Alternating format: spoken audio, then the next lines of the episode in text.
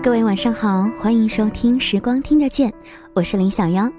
听节目可以来关注我们的微信公众平台，随时随地的在节目当中分享每一期的音乐歌单，和我进行互动交流。直接的来关注《时光听得见》，或者是拼音输入“时光听得见”加数字一。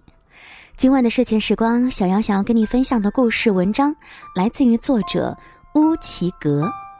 别再喊口号了，行吗？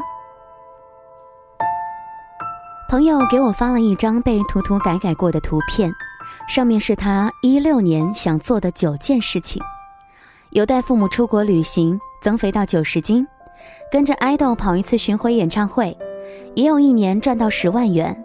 完成的后面打了红色的勾，没有完成的打了一个黑色的叉，完成度百分之六十五左右。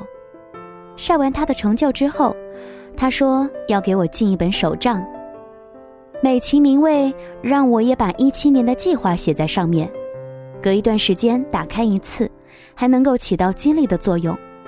等明年的现在，看看有哪些完成的、没有完成的，完成度高的话，还可以给自己一个奖励。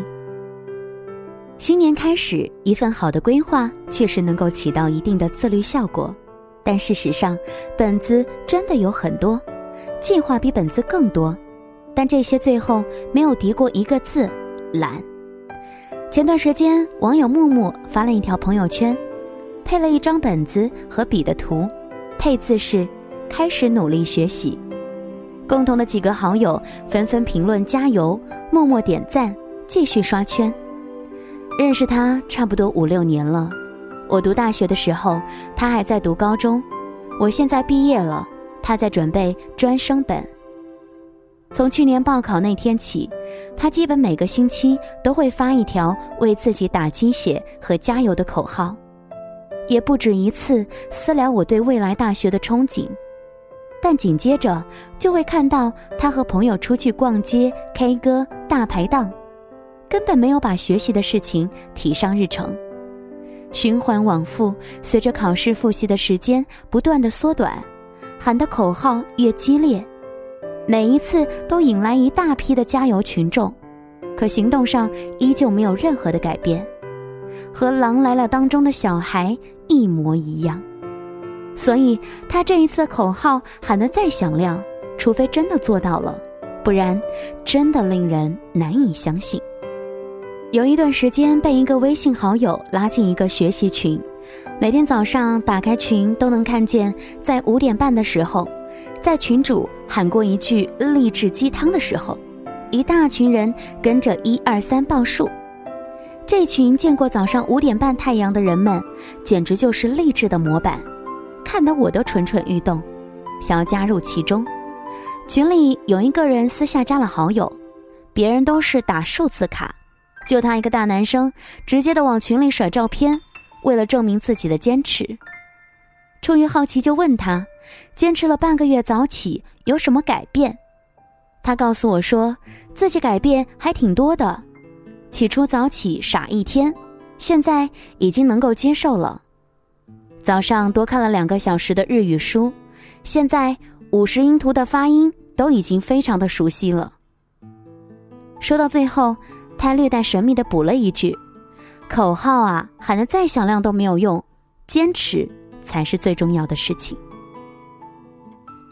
我希望每个人都不是口号上的巨人，行动上的矮子，说一点能够做到的事情，而不是用虚梁来堆积自己的成就。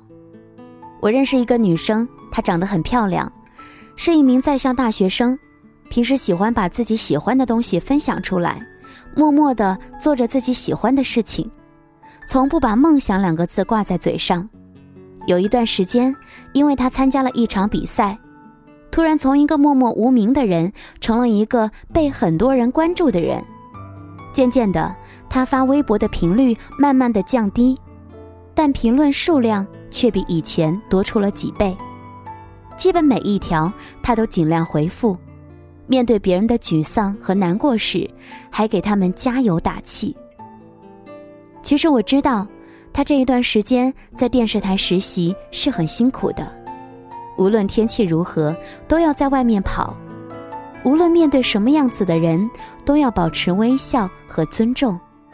但他不喊努力，也从来不喊累，连抱怨都是极少的，就是一直脚踏实地的学习经验。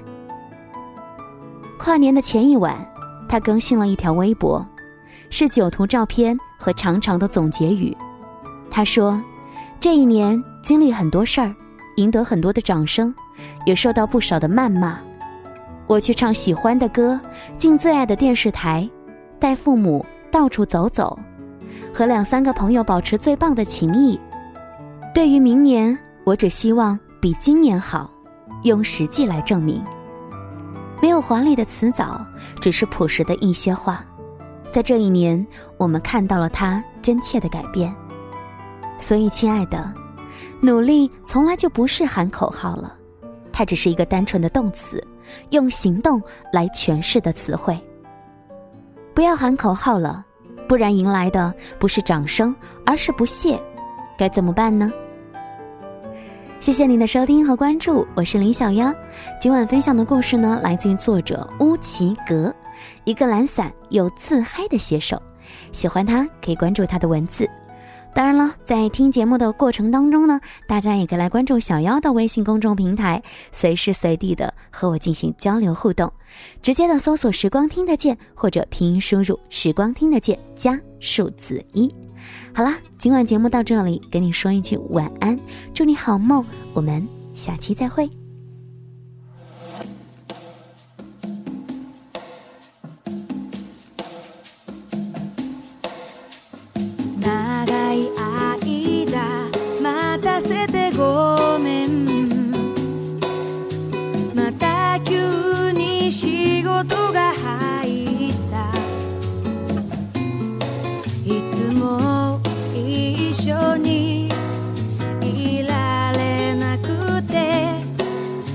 しい思いを。